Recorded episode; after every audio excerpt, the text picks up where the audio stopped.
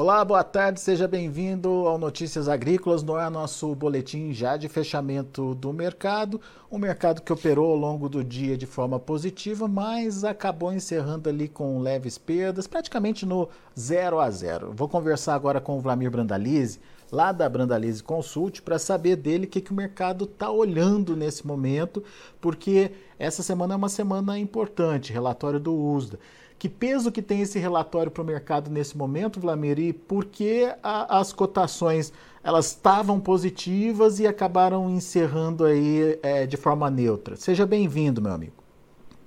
Boa tarde, Alex. Boa tarde a todos. Olha, Alex, uh, hoje o dia, a maior parte do pregão ele foi positivo, de 20 a mais de 20 pontos de alta aí nos bons momentos.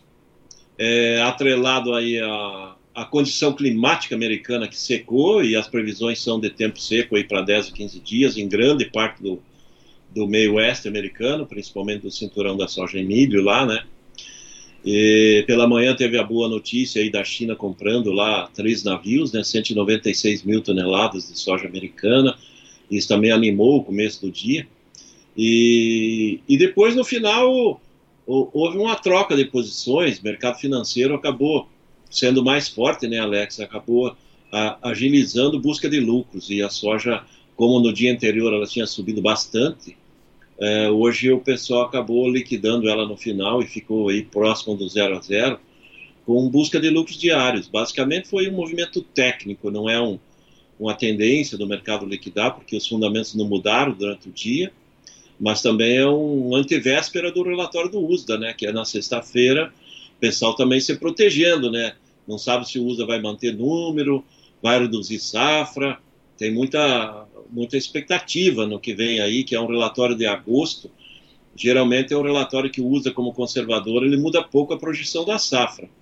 Mas como ele já vem com quatro, cinco semanas de problemas de clima não regular, uh, existe uma corrente lá no, dos analistas, dos grandes investidores, que acredita que o USDA teria que reduzir a safra para uma faixa de 120 milhões de toneladas e não 122 milhões e pouco que foi o mês passado.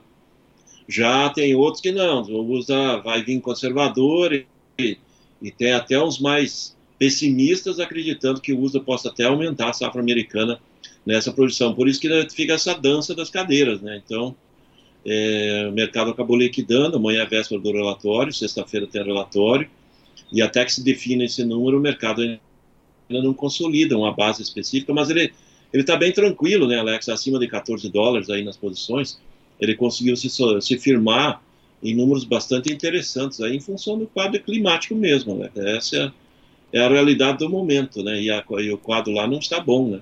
Ô, ô Vlamir, então se o USDA chega na sexta-feira e confirma essa perda de potencial produtivo nas lavouras lá, daí o viés de alta se consolida, então, dá para dizer isso? Isso, exatamente. Se o USDA confirmar que, há, que vem alguma perda na safra, já consolidando agora em agosto, ele já dá um fôlego para o mercado trabalhar tecnicamente até uns 30, 50 pontos acima do que está hoje. Ou seja, teria um argumento para subir com base aí nos 14,50, já de olho perto dos 15, né, Alex? Então, existe essa possibilidade, esse argumento é, ser confirmado que a safra americana já começa com algum potencial produtivo diminuído, né? Isso agora em agosto já é sinal de que ainda tem setembro todo aí para definir e se continuar com problemas a safra se perde ainda mais. Então é bom sinal, seria bom sinal aqui para principalmente para o produtor aqui da América do Sul, né, Alex? Essa essa condição do USDA. Uhum. E também tem na segunda-feira o relatório das lavouras, a qualidade das lavouras na próxima segunda-feira que se mantido a tendência de que veio nessa de queda de qualidade, seria mais um argumento aí para consolidar um mercado um pouco melhor, né, Alex? Essa que é a expectativa que a gente está vendo. Ô, ô Vlamir, você disse que o mercado está bastante dividido aí, uns achando que o USDA vai revisar, outros achando que não é o momento, que o USDA é conservador. Mas pela sua experiência, pelo que você está vendo dos números aí, e principalmente dessa dificuldade que os mapas climáticos estão de mostrar o que de fato está acontecendo, mapa europeu mostrando uma coisa, mapa é, é, é, norte-americano mostrando outra, enfim. É, é difícil mesmo mensurar se tem perda ou se não tem, ou de fato temos uma perda consolidada é, lá na safra americana. Qual que é o seu feeling, Vlamir? Olha, Alex, com relação a, a, a, esse, essas condições de perdas, eu acredito que a, a lavoura de milho americana ela já tem perdas consolidadas. Então, milho, eu acho que já tem perdas importantes aí, de 6 a 8 milhões de toneladas já estão comprometidas. Porque o, o milho, chegando agora, está na fase final de florescimento, já quase todo florido, a fase de formação da espiga e as primeiras lavouras enchendo o grão. Então, o milho não tem muito como reverter quando ele chega nessa fase e ele teve problema climático, principalmente que apegou aí estados muito importantes como a Iowa, que é o maior estado produtor aí de milho, tem as Dakotas, Minnesota, Nebraska, estados que são muito fortes em milho, que tiveram problema. No caso da soja, como tem uma, uma boa fatia da soja que está na parte do sul do cinturão também, ali em Indiana, Illinois, na parte mais sul de, de, de Iowa, é, a, a, soja, como uma planta mais agressiva, ela às vezes ela consegue reverter, se o clima norma, normalizar para frente, ela consegue dar então, uma carga de produtividade. Então a soja ela tem um, uma tolerância um pouco maior a clima. Por isso que eu acredito que em milho já tem perdas, por isso que a soja tem essa dúvida. Tem alguns que acreditam que já tem perdas, outros não. Pelo que eu sinto, eu acho que nesse momento, se não mudar o quadro é, para uma condição de excelência, vamos dizer assim, com chuvas normais, porque temperaturas estão dentro da normal, não está não tá tendo grandes problemas com temperaturas nesse momento. Mas as chuvas estão muito abaixo do ideal, então eu acho que teria pelo menos uns 2 milhões de toneladas de perda, já teria nesse momento, e, e se não tiver uma, uma mudança bem brusca para uma condição quase ideal da safra, ela dificilmente recupera o que já perdeu até agora, porque para recuperar ela teria que melhorar muito o clima americano e melhorar nas próximas duas, três semanas, porque daí para frente já é aquela fase de enchimento de grão, uhum. que daí se a planta já não tem uma carga boa de folha, com boa nutrição na folha já não consegue fazer o grão, não encher o grão, às vezes enche um grão, o outro já não enche bem, o terceiro grão já não se forma, então é, esse é o quadro aí. Então, soja ainda tem um fôlego para tentar recuperar um pouco, né, em mais umas duas semanas. Milho já tem perdas, eu acho, consolidadas, mas na minha opinião, a soja também já dá, já dá com, acredito, com uns 2 milhões de toneladas já se comprometeu. Agora resta saber se o USDA vai trazer essa, esse comprometimento, Isso. né? É, o USDA é conservador. Tradicionalmente ele não traria. Em outros anos ele não mostrou muita mudança no relatório de agosto, porque ele, como conservador, ele vai esperar vir o relatório de setembro, que daí já passou a fase de florescimento, já passou aquela fase de pegamento da vagem, ou seja, a fase de canivetinho, que é a fase quando você ainda perde por problema de estresse hídrico, por calor, e aí você já sabe, ele já vê a massa de folhas e de condições das folhas e do número de vagens que estão indo, daí ele já consegue já estimar um pouco melhor se tem perda ou não. É, mas vamos esperar, torcemos aí que ele já traga alguma novidade, porque o USDA, se ele começar a ser o tradicional dele conservador, ele vai ficando na rabeira, né, Alex? Uhum. Porque uhum. o mercado hoje de informação é muito ágil, tem umas empresas divulgam né? os dados e tudo, então se ele ficar esperando para o mês que vem, ele acaba ficando para trás, né? Que quando ele chegar com os números mês que vem, todo mundo já sabe o que aconteceu, né? E daí é a tal da credibilidade da confiança que vai se perdendo com o tempo, né, Vlamir? Mas, é, enfim, exatamente. É, eu, eu, queria. Isso tudo a gente está discutindo é a oferta nos Estados Unidos, o real tamanho dessa oferta nos Estados Unidos. Mas e a demanda, Vlamir, como é que tá? Você mesmo citou aí a China voltando a comprar. O é, que, que dá para esperar dessa demanda? Teremos novidades pela frente a demanda passa a ser um fator de atenção também para a gente entender a movimentação de Chicago ou não? A demanda já está dada e não interfere muito, vai depender mais da oferta. Olha, Alex, eu acho que demanda tem potencial, né? Porque na China ainda eles estão naquela fase de transição ainda de, de fim de Covid, de fim de pandemia, é, momentos que saem números aí que esperam que a, que, a, que a, economia chinesa cresça mais, menos. Então existe muita dúvida ainda dentro da China, mas a China ela, ela responde muito rápido a tudo, né, Alex? Então, por enquanto, essa semana tem dados um pouco mais negativos, né? Dá para ver quando essa mudança para baixo na China, as coisas, ela fica muito vinculada ao minério de ferro, né? Quando existe um indicativo, não, vai melhorar, tem incentivo do governo, vai estimular minério de ferro, é o que puxa a, construção civil, a, a, parte estrutural, então acaba demandando mais o minério, o ferro, o aço, e acaba estimulando a demanda das commodities também. Então, daí vai desde o petróleo aos, aos grãos. E nesse momento nós estamos numa fase meio de transição na China, ainda não está definido, mas a China comprou hoje, é, é sinal que que eles não deram muita atenção àquela visita da Nancy Pelosi a semana que vem, na, né, a semana passada, né, Alex, uhum. lá, no, lá em Taiwan. Então teve todo aquele atrito, mas aparentemente negócio, negócio, política à parte. É,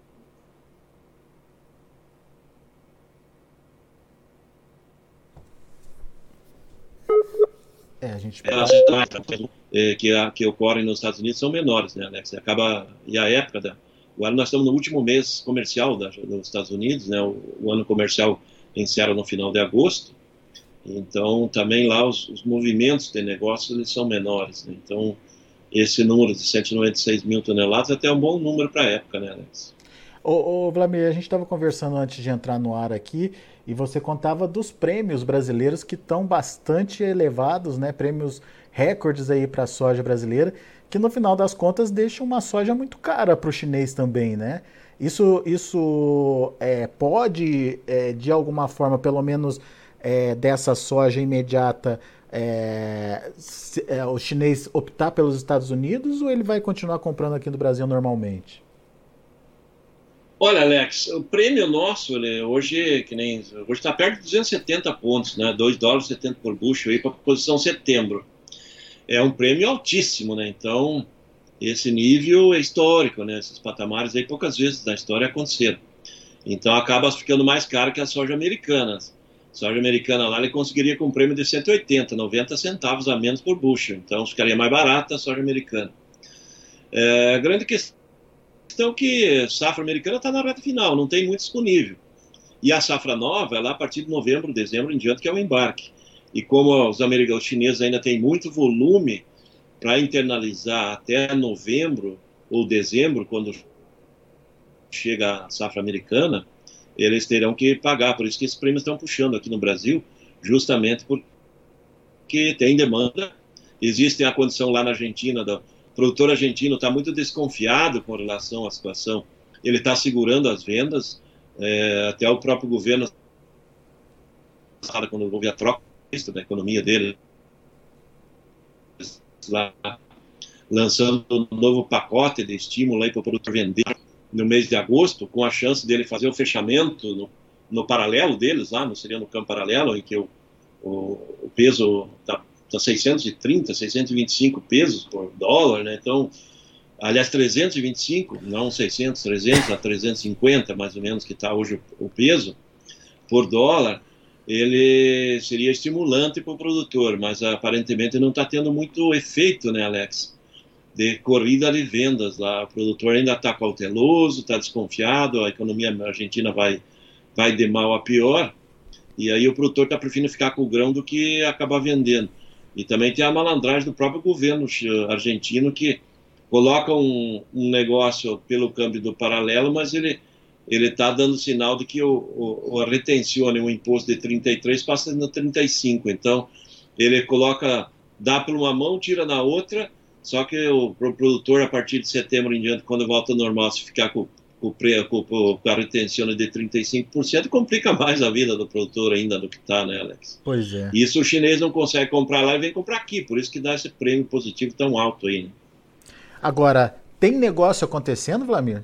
Porque ao mesmo tempo que tem Chicago em alta, tem prêmio recorde, como, como você falou, prêmio elevado, como você falou, o dólar está tomando, não? É, o dólar está caindo dia a dia, né? A semana foi de queda de dólar, já estamos aí raspando praticamente em cima dos 5 né, por dólar, 5 reais. É, isso tem tirado o potencial dos valores em reais aí na porta, né? Porque se o dólar tivesse acima de 5,20, 5,30, nós estaríamos aí com chance do, da posição outubro já de lobinho de novo, Alex, 200 reais na condição de, de dó do Chicago de dó de soja atual. E o que a gente está vendo é soja de 190, 189 no spot em agosto, 192 até no setembro cheio, 195 no outubro, e aquela posição que também tem saído o negócio de entrega agosto, recebe janeiro, 197, 198 reais, quando poderia estar pagando acima de 200 já se nós tivéssemos um câmbio um pouco melhor. Mas o câmbio é a lógica da economia, né? Os números que estão saindo da economia brasileira são muito bons, né? Deflação, é, desacelerando, desacelerando, o avanço dos preços, é um fator em cima do outro, desemprego caindo, então os, os dados oficiais, o, o superávit do, do, do, das contas públicas está sendo, tá, tá sendo superávit, no caso, tá, tá não está tendo déficit, então é, vários fatores acontecendo para o dólar ficar acomodado aqui, e também essa expectativa que os juros americanos não cresçam tanto, né, Alex? Uhum. Então está se apontando lá meio por cento de alta, então acaba não estimulando tanto, né? E a nossa inflação perdendo o ritmo, os juros atuais brasileiros são muito atrativos, né? Alex? Dá uma renda, um, um, uma rentabilidade real muito boa. Então esse é um fator que está limitando. É por isso que o mercado nesses níveis, o setor de negócios. Se a gente olhar pela condição de mercado de prêmio, Chicago, poderia estar andando bem mais os negócios. De segunda-feira até hoje, eu acredito que já fechando a quarta-feira, nós não estamos mais que umas 500 mil toneladas de soja negociada no Brasil, que é um número pequeno para a época. O normal seria aí 2 a 3 milhões de toneladas por semana para ser negociado num período agora que nem agosto. E nós vamos para caminhar aí numa semana que vai ficar aí de 600, 700 mil toneladas. A semana passada foi uma semana de pouco mais de 500 mil. E nós vamos fechar a semana tudo indicando ainda que vão ter perto de. Nós temos hoje perto de 37 milhões de toneladas de soja. É muita soja ainda para negociar. E é essa soja que o chinês está de olho, né? Ele quer, ele precisa produto. Nós temos o produto. A soja brasileira tem em média 4% de proteína a mais que a americana e a argentina. Então, acaba pagando um prêmio melhor. É por isso que o prêmio acaba sendo valorizado, né? Muito bem. Agora, é, a, a a, essa, essa baixa é, negociação tem a ver com a postura do vendedor, então, Vlamir. Porque tem comprador. Exatamente. A China quer comprar. Tem comprador. Tem comprador. Dá para ver que porque tem comprador porque os prêmios têm subido aí, né? Semana passada o prêmio estava 220, 230, 240 no máximo. E agora já está 270, 275 teria chance de. Parece que saiu o negócio hoje também. Então é sinal de que tem comprador. A questão é que os números que os vendedores colocam na cabeça ainda estão um pouco maiores que a realidade. Tem muita posição de interesse de venda de Porto de Lote aí, para a posição de setembro, outubro, na faixa de 200 reais. Uhum. Tem muita gente querendo esse número. Colocou o número de 200 reais, o Lobinho, e está esperando. Uh, já tivemos vários momentos esse ano que teve acima desses níveis e negociou. Agora nós estamos há duas, três semanas aí o mercado vai para cima, vai para baixo, mas não tem conseguido atingir. Então tem muito muita posição nesse nível aí de, de, de valor alto, né, acima aí de 200 reais na posição venda, por isso que não tem muita oferta. E também no balcão, Alex, é, também os níveis de balcão, que nem hoje circulou balcão a nível de sul e sudeste, variando de 168 a 180. É, então esse é o nível de balcão mas as posições de venda de balcão, elas estão entre 180 e 190 do vendedor. Então, aquele que está hoje com 175, 174 no balcão, ali tem posição de produtor querendo, quando chegar a 180 eu vendo, porque já vendeu para trás alguma coisa nesse nível ou acima. E daí aquele que está com balcão perto de 180 é aquele que já vendeu acima de 190 no balcão, uhum. nas regiões mais próximas dos portos, aí as regiões mais bem localizadas. E esse também ele está querendo ali 185, 188, 190. Então existe esse descasamento da intenção do vendedor e dos níveis que o mercado consegue pagar, né? E hoje o mercado estava três reais acima do que estava ontem no balcão e estimulou alguns negócios, mas não foram muitos. Não teve uma pressão grande de, de negócio uhum. aí no balcão que acaba não formando muito lote também, né, para negociar para exportação. É. Ô Vlamir, e safra nova, tá, tá indo? Tá, tá sendo negociada? Olha, a safra nova está bem atrasada no geral brasileiro, né, Alex? Hoje nós podemos dizer que a safra nova teria aí no máximo uns 15 a 17 milhões de toneladas negociadas. Isso representa bastante um volume bem pequeno, perto do global aí da safra projetada aí, estamos com uns 12% negociado, não, não, alguns apontam perto de 15%, eu acho que não tem 15% negociado, porque o, o, Mato Grosso, que é o que, que negocia sempre na frente, ele tem 20 e poucos por cento negociado, então é, o volume de negócio é muito lento, o pessoal colocou números na cabeça aí bem maiores que é o mercado, por exemplo, o mercado de Porto hoje na faixa 175 para a posição março, abril do ano que vem, mas as intenções de venda é o mercado de 185, 190 aí para a posição março. Então, ele está 15 reais aí na média é, a, abaixo do que é a intenção dos vendedores, ou seja, ele está com a intenção do vendedor quer receber o valor lá no interior que é o valor que o Porto consegue pagar hoje, no caso 175, 177, que teve algum movimento de indicativos, e o, e o comprador está apontando lá no interior 160, 155, então acaba estando tá, tá, tá, bem distante de um, de um lado do outro. Ou o vendedor acredita que esse movimento aí acabe trazendo para frente aí mais pressão no prêmio, né? Porque o prêmio disponível é 270. Uhum. Se chegar o prêmio lá de março do ano que vem, está 75. Então, está com 2 dólares quase é. de diferença de prêmio. Então, o vendedor acredita que ele conseguindo nessa queda de braço, ele possa não tão, se não melhorar muito Chicago, possa melhorar prêmio. Né? Então, essa é a condição. Agora, qual que é o risco dessa estratégia, Vladimir? Olha, a estratégia tem um risco sim, Alex, tem um risco de não se consolidar esses números e até vir menores. Se nós tivermos uma. Tem que acontecer algumas coisas para isso, né? Teria que ter uma reversão do clima americano e melhorar, para eles conseguirem colher umas 125 milhões de toneladas e não 120, 122. A condição da safra brasileira terá que andar bem e ir para lá para colher perto de 150 milhões de toneladas, que é o potencial inicial. E a Argentina colher uma safra dentro da faixa de uns 50 milhões. O que faria isso? Faria com que Chicago, que hoje está entre 14,5 a 15, voltasse a níveis de 13, 13,5 dólares. Então a gente perderia pelo menos um dólar por bushel, isso dá dois dólares, quase dois dólares e meio por saca. É uns 10, 12 reais a menos nas cotações. E aí teria que subir muitos prêmios para só compensar isso. Eu acho que esse seria o, o, obstáculo. Todo mundo colhendo bem e o mercado tem uma oferta grande de soja e aí só do outro lado só os chineses comprando e aí eles conseguiriam administrar melhor os negócios e automaticamente ia conseguir controlar até as posições de Chicago. Seria o, o problema. Se continuar com o clima adverso nos Estados Unidos, safra aqui do Brasil vier dentro de um nível de 140 milhões ou menos de toneladas, que vai ser recorde mesmo assim, é, ele não, não mostra muito espaço de, de ter uma debandada, então poderia ter alguns momentos para frente nós ter condições melhores, porque nós temos que levar em consideração que outubro é mês de eleição, né?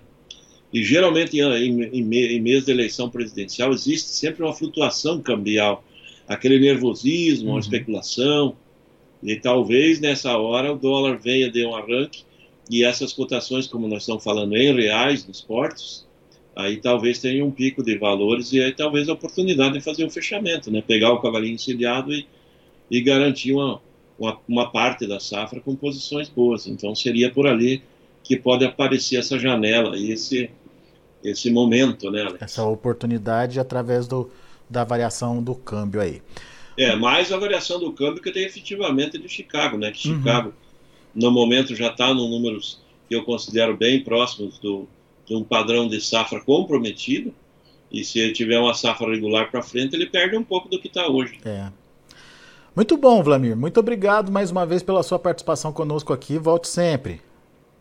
É isso aí, Alex. Um abraço. Bom, bom resto de semana para todos e vamos ver o que vem no uso na sexta-feira, né, Alex? Pois é, dia importante para a safra. É isso aí. Valeu, Só temos duas torcidas, que continue seco lá por um mês e daí sexta-feira o uso da reduz a safra. Pois é, seria uma combinação perfeita aí, né? É, daí não precisa nem mexer no dólar, né? fica bom. Boa, Vlamir. Esse é Alex. Abraço, valeu. Até mais mais. Tchau, tchau, tchau, tchau. Tá aí, Vlamir Brandalize, Brandalize Consulte aqui com a gente no Notícias Agrícolas. trazendo uma análise completíssima sobre a, o, a formação de preços, o que pode acontecer com o mercado, quais são os fundamentos que devem interferir aí na formação de preços daqui para frente. Vamos ver como encerrar as negociações lá em Chicago. De olho na tela, vamos lá. Soja para setembro fechou com queda de 3 pontos mais 25, depois de trabalhar com mais de 20 de alta, como disse o Vlamir, a 15 dólares e 9 centos por bushel. Para novembro, 14 dólares e 27 centos por bushel, teve uma queda de 1 ponto. O janeiro, 14 dólares e 33 centos por bushel, 0,75 de baixa. Março de 2023 ainda fechou com uma alta de 0,75 a 14 dólares e 34 centos por bushel. Vamos ver o milho. Milho encerrando para setembro a 6 dólares e 21 centos por bushel, 5,75 de alta. Dezembro 6,18, 4,5 de alta. Março 6 dólares e 25, uma alta de 4 pontos mais 25. E o maio 6 dólares e 29 centos por bushel, 4 pontinhos de alta aí para o milho do ano que vem. Vamos ver o trigo. O trigo subiu bem hoje. Setembro, 7,99, 18 pontos mais 25 de alta. Dezembro, 8 dólares e 16, 17 de alta. Março, 8 dólares e 32, 16, 25 de alta. E o maio, 8 dólares e 43 centos por bushel, 15 pontos mais 75 de elevação. São os números de hoje do mercado de grãos lá na Bolsa de Chicago. A gente fica por aqui. Agradeço muito a sua atenção, a sua audiência. Notícias Agrícolas, 25 anos ao lado do produtor rural. Participe das nossas mídias sociais no Facebook Notícias Agrícolas, no Instagram, arroba Notícias Agrícolas e em nosso Twitter, arroba Notiagre. E para assistir todos os nossos vídeos, se inscreva no YouTube e na Twitch Notícias Agrícolas Oficial.